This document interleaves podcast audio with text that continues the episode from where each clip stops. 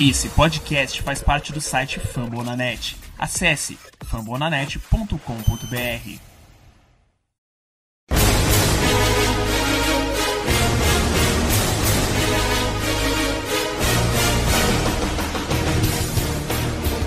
Estamos começando mais um preview da Casa do Corvo. É isso aí, gente. Depois de um susto gigante em Detroit, está na hora do Baltimore Ravens pegar a estrada de novo e ir até o Colorado enfrentar o Denver Broncos. Eu sou o Cleverton Liares e estou aqui com o Giba Pérez. Boa noite, Giba.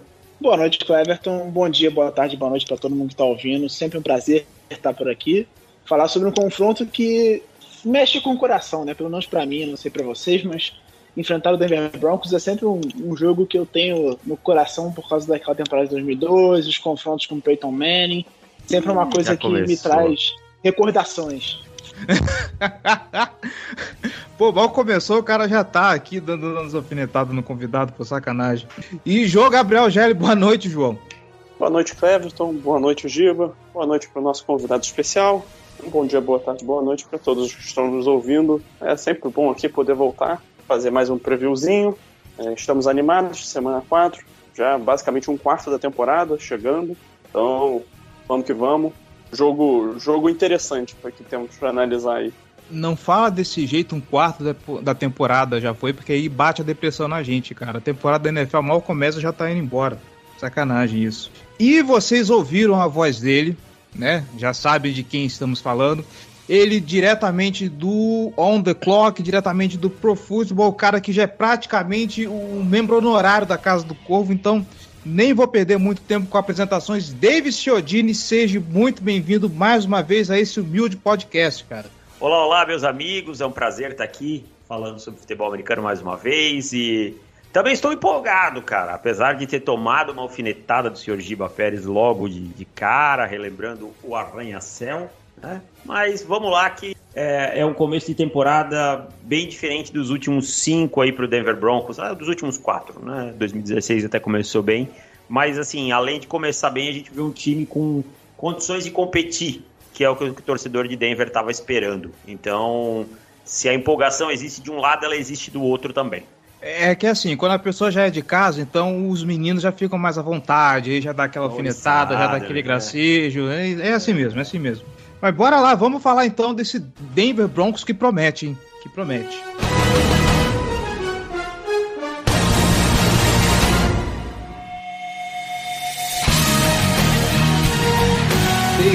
Eu vou começar falando dessa defesa do Denver Broncos. Um, alguém que olhe as estatísticas, alguém que seja assim, que nem o, o Gelli, que, que é apaixonado por números e está começando na NFL agora, de repente dá aquela pesquisada na internet, vai ver os números de alguns times e aí se depara com a defesa do Denver Broncos. O Denver Broncos, que é o, o, o segundo melhor time defensivamente em, em jardas cedidas, o primeiro em pontos cedidos por jogo, é top 5 interceptações até esse momento na semana 3, se eu não me engano, acho que está numa média de 1.3 interceptação por jogo. Tem um elenco, obviamente, que, que, que dispensa apresentações, porém, a gente olha para os confrontos e é algo que causa bastante desconfiança. Eu não sei como tá essa vibe pro torcedor do Denver Broncos, mas do lado de cá, todo mundo vem com aquela história de que ah, os adversários não são tudo isso e não sei o que, é, é, o Denver não é tudo isso, porque vamos lembrar, um dos confrontos foi com o Jacksonville Jaguars, que até deu um aperto, mas não se espera muito de um time como o Jacksonville nesse momento.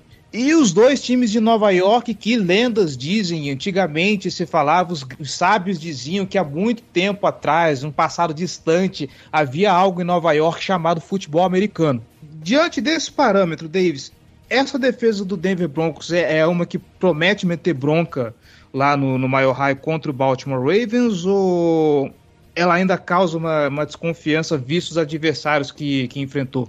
A sua percepção de torcedor. Cara, eu sou muito favorável ao seguinte: eu sei que, que os adversários são frágeis, mas quando a gente vai ver Jacksonville, Jacksonville complicou a vida de, de Arizona. Os Panthers ganharam dos Jets com menos de uma posse. Os Giants, é, até o final do jogo, estavam ganhando do, de Washington. Tá? Então, assim, Denver fez o seu trabalho. Denver dominou os, os três jogos, especialmente na fase defensiva da bola. Né? Não estou dizendo que é uma defesa que vai ser elite, que vai ser uma defesa top 5 da NFL até o final. A gente sabe que a diferença do, do Baltimore Ravens para essas outras equipes é grande, mas é uma defesa que vem conseguindo pressionar o quarterback adversário e gerar turnovers. E é um, é um time montado para isso. É uma defesa do Vic Fangio, né? Você tem um Von Miller aí com 15, 15 pressões em três partidas, né? Uma secundária que, que você não pode. É, que são caras comprovados na liga, como Kyle Fuller, como Justin Simmons, como Karen Jackson. Você teve a adição do Patrick Surtain, que é um calor que está jogando muito bem. Né? Você tem um Alexander Johnson, que é um jogador muito dinâmico na sua, na, no seu corpo de linebackers. Você tem o Drummond Jones aparecendo nesse miolo de linha defensiva.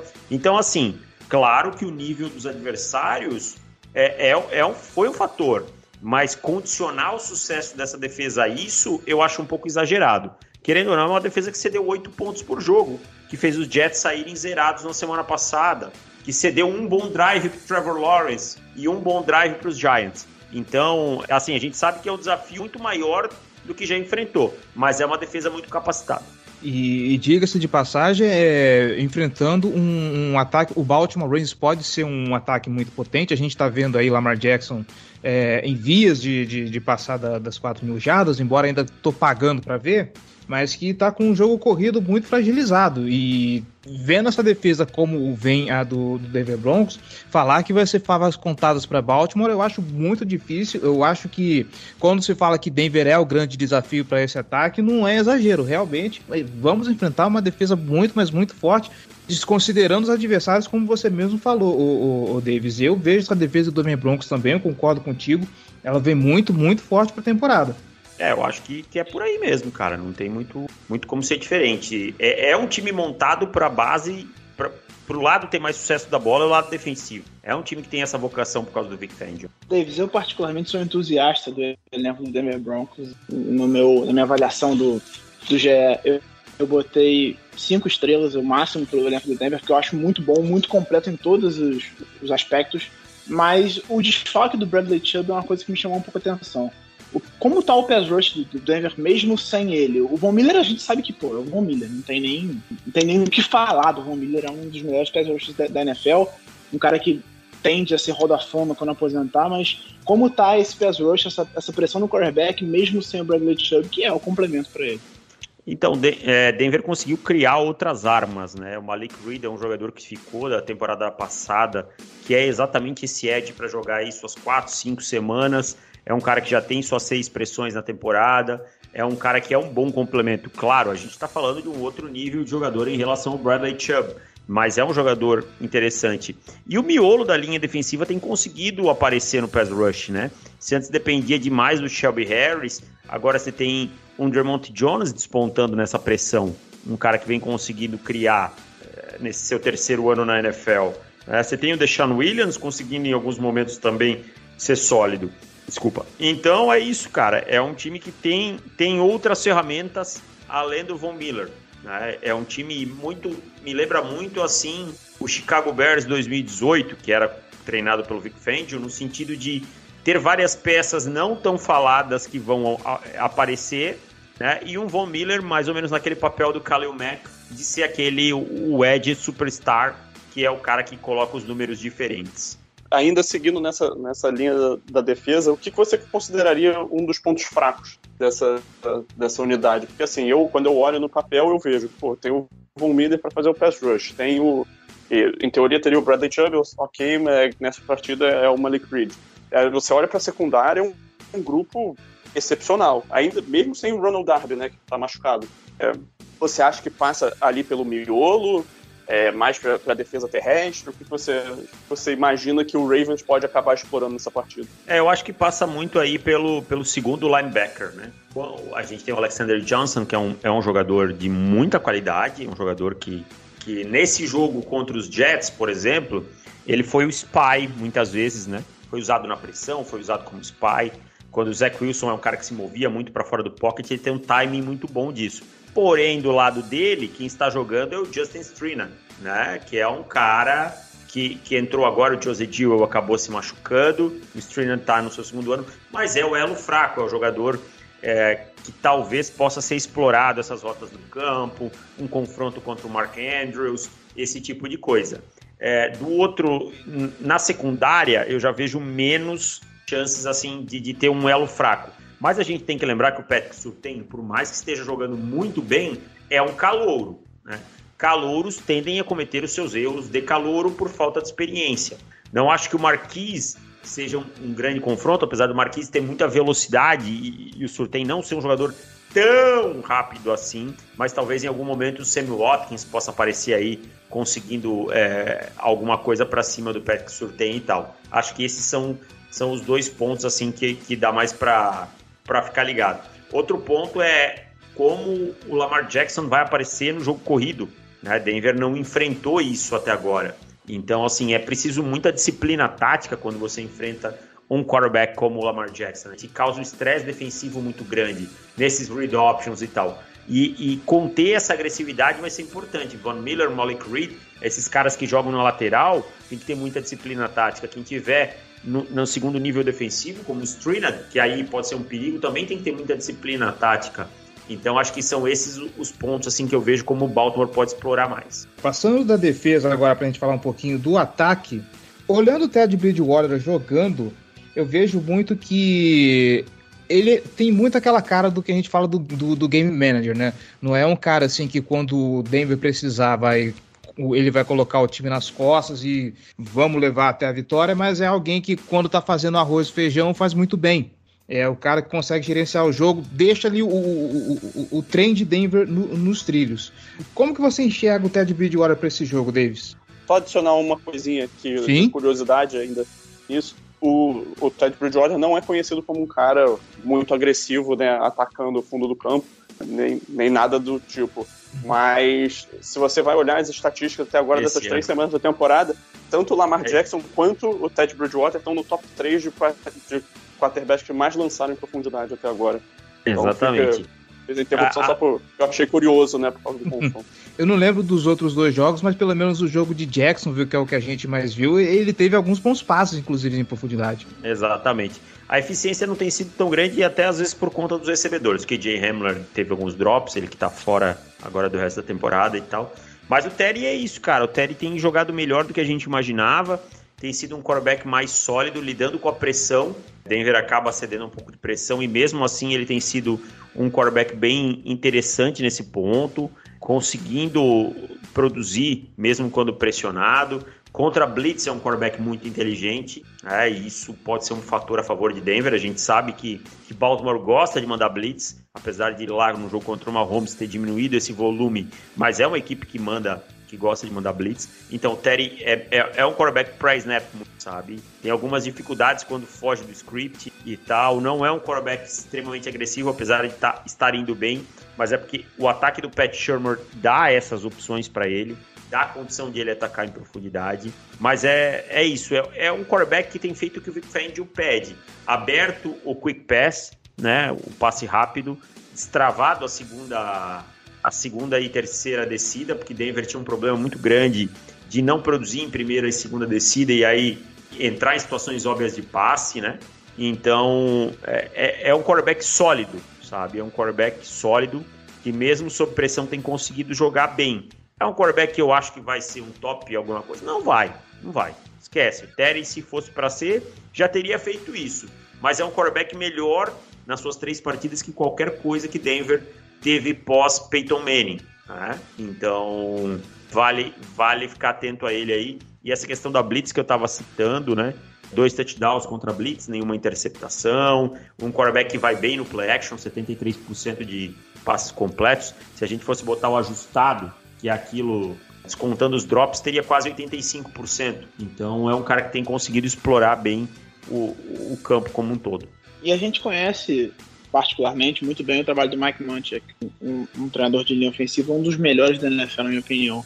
Ele fez um trabalho muito bom nos Steelers ao longo de quatro anos, ele ficou de 2014 a 2018 lá, e agora está fazendo um trabalho muito bom em Denver também. Ele conseguiu recuperar alguns jogadores, como o Gareth Bowles, que começou muito criticado, e ele conseguiu recuperar e ele está jogando muito bem. Baltimore tem um grande problema em pressionar o quarterback sem ser em blitz. Acho que até por isso a gente tem um índice de blitz muito grande. E como é que tá essa linha ofensiva do Denver Broncos nesse começo de temporada? Olha, cara, ela é uma linha ofensiva que oscila, tá? Não é uma linha ofensiva ainda assim que eu posso olhar e dizer, nossa, dá para confiar tranquilamente nessa linha de Denver. Tem alguns jogadores aí que estão correndo risco de ficar fora, né? O Dalton Reisner e o Graham Glasgow, que se lesionaram na última partida. Ao que parece, não é nada muito grave, né? Não é nada assim que você possa dizer, nossa, que vão perder tempo e tal. É, só Mas... para complementar, nesse momento no Injury Report eles estão como questionáveis agora para a semana 4. É, estão questionáveis isso na terça-feira, né? Eu acho que se eles estão questionáveis na terça-feira, provavelmente pelo menos um deles vá para o jogo. O Garrett Bowles tem feito um trabalho razoável, né? apesar de ter cedido o seu cara que mais cedeu sexo, mas tem feito um trabalho razoável. Acho que o elo fraco mesmo é, tá no lado direito, com Bob Messi e Graham Glasgow na, na proteção ao passe. Ali é onde a gente é mais temeroso. Bowles, Reisner e, e Cushenberry conseguem fazer um trabalho sólido. O lado direito preocupa um pouco mais, né? O lado direito do ataque esquerda, no caso da defesa, ali é onde a gente pode ficar um pouco mais preocupado. Bob Messi é um jogador bem limitado, o Graham Glasgow também tenho minhas, minhas dúvidas com ele na proteção em passe. Eu só queria dizer que, que, que eu vivi para ouvir um torcedor do Denver Broncos falar bem do Garrett Bowles. Eu queimei muito a minha língua, cara, porque eu fui um cara que se eu pudesse, dois anos atrás, eu tinha pegado uma, um pedaço de pau pra bater no Garrett Bowles, mano. Não, você e, e, e mais a torcida inteira lá no, no Colorado, né? Porque o, era um cara que fazia muita falta, completamente indisciplinado, um cara que fazia nada na proteção. Ver hoje alguém falando do Garrett Bowles nem parece aquele cara que, que tinha acabado de chegar no draft, né? Ele evoluiu demais com o trabalho do Manchek, eu acho. Pelo menos a minha opinião, vendo de fora, não como torcedor. Mas o Garrett Bowles, desde que chegou o Manchek como treinador do, de, de ofensiva, ele evoluiu demais a produção dele, ele se tornou um cara muito mais disciplinado, muito mais bem treinado. E era uma coisa que a gente via demais na linha ofensiva dos Steelers. Por isso até que eu destaquei a presença dele como treinador. A linha ofensiva dos Steelers era uma coisa até 2018 e desde então ela vem uma queda clara de produção. É por isso que eu falei até. Eu acho que é, é, é, um, é um cara que merece muito destaque pelo trabalho que ele faz. É, eu concordo, cara. É outro jogador, assim, muito diferente, cara. Muito diferente e tal. E sendo honesto, eu não acreditava que isso pudesse acontecer, sabe? que ele tivesse recuperação e tal. Mas aí a mão do Munchak falou mais alto. É, uma coisa que eu tô interessado para ver também, o KJ Hammer tá fora da temporada, se, pelo, é, pelo que parece, né? Fora da temporada mesmo. O Jerry Judy também não, não, não tá no elenco. Eu tô curioso para ver como vai ser esse duelo aí do, do, dos wide receivers que vão entrar em campo de Denver contra o, o na nossa secundária, porque de, é, semana passada o Jimmy Smith voltou ao elenco, o Anthony Everett está mostrando que está é, tá se provando como um cornerback sólido, o, o Tevon Young, que a gente estava com muita expectativa, está mostrando serviço também, de vez em quando dá ali umas pipocadas, mas tem se mostrado um cara muito bom. Ele chegou a fazer um sec na, na, na partida contra Detroit, não foi, o, o, o, Giba? Me fugiu agora a estatística. Isso, isso sim. Isso, isso ele e o Chuck Clark. Isso. Ah. Uh, o, o, a dupla de safety também, se o Deshaun Elliott não tiver nada muito preocupante que dê para ele jogar, é uma dupla de safety que está se mostrando interessante. E com esses, com esses dois desfalques de Denver aí, como que você vê esse duelo, Davis?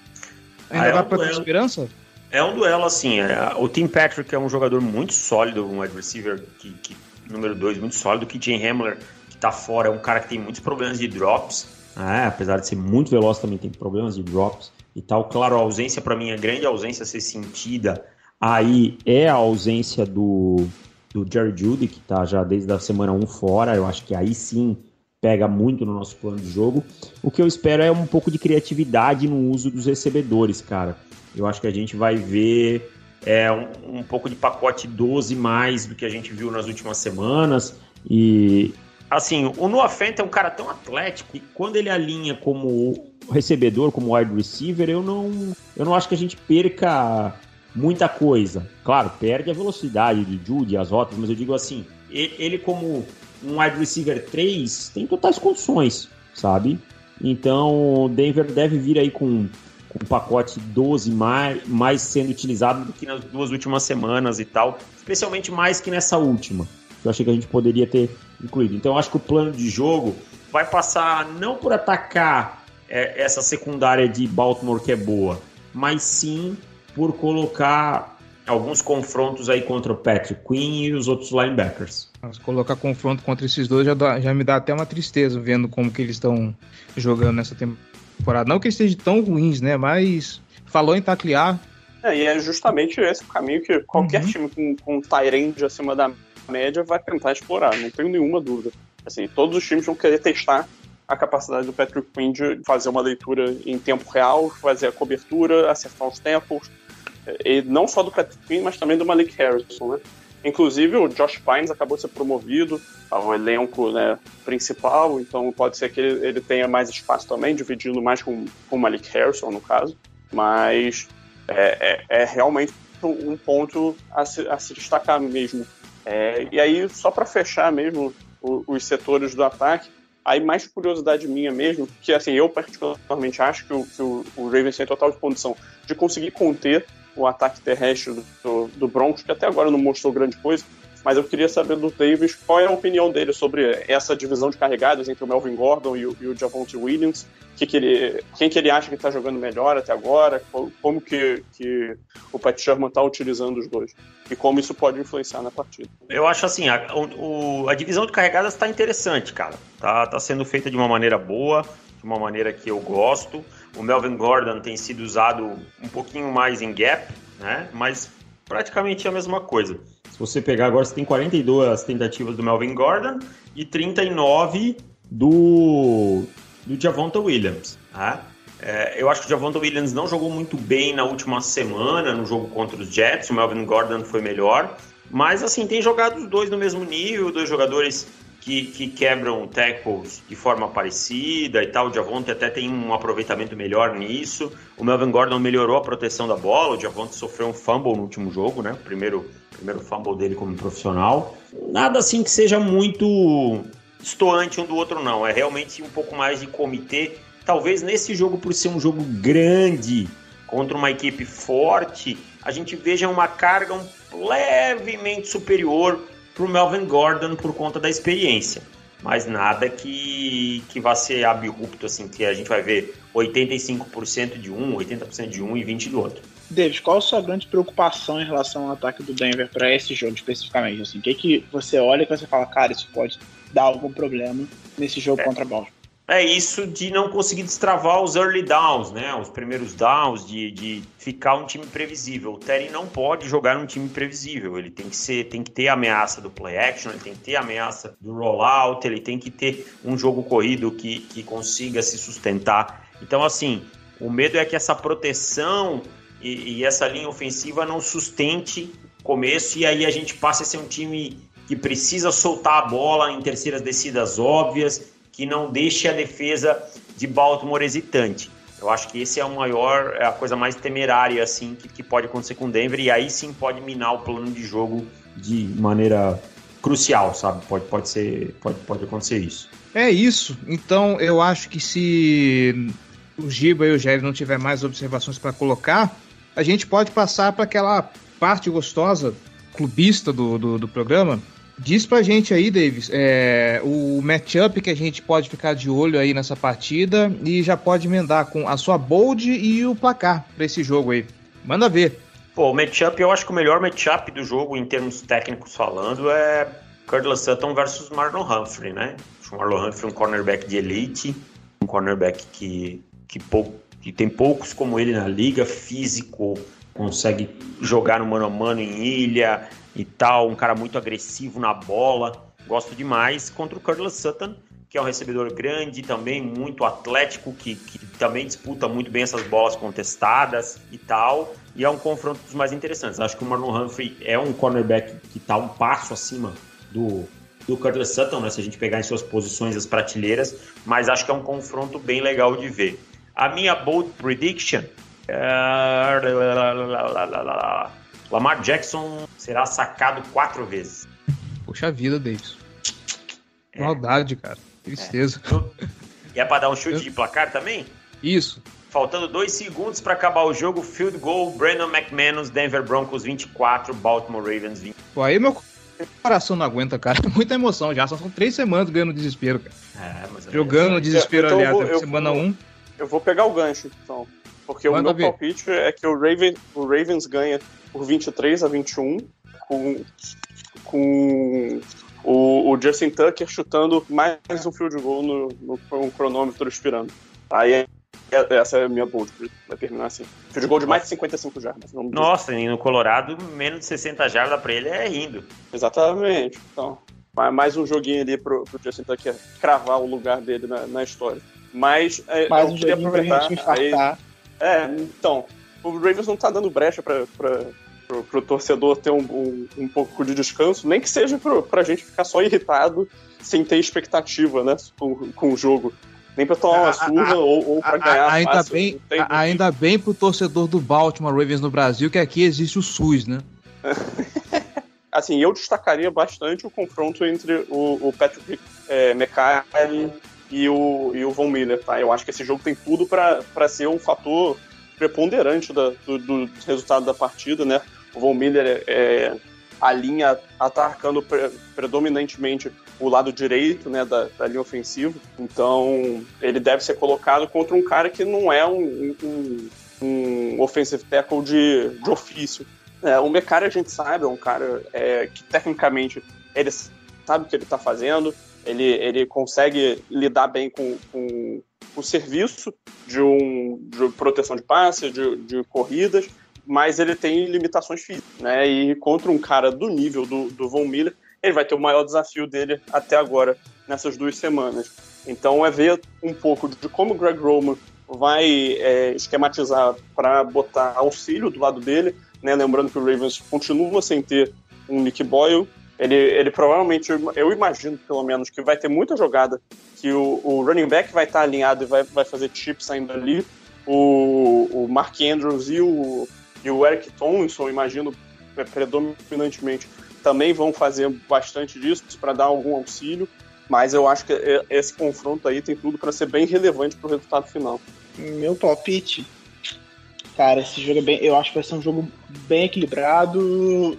Eu vou botar 21 a 17, com a, a quarta campanha na temporada para assumir a liderança do placar do Lamar Jackson, dessa vez garantindo a vitória por 21 a 17 para o Baltimore Ravens.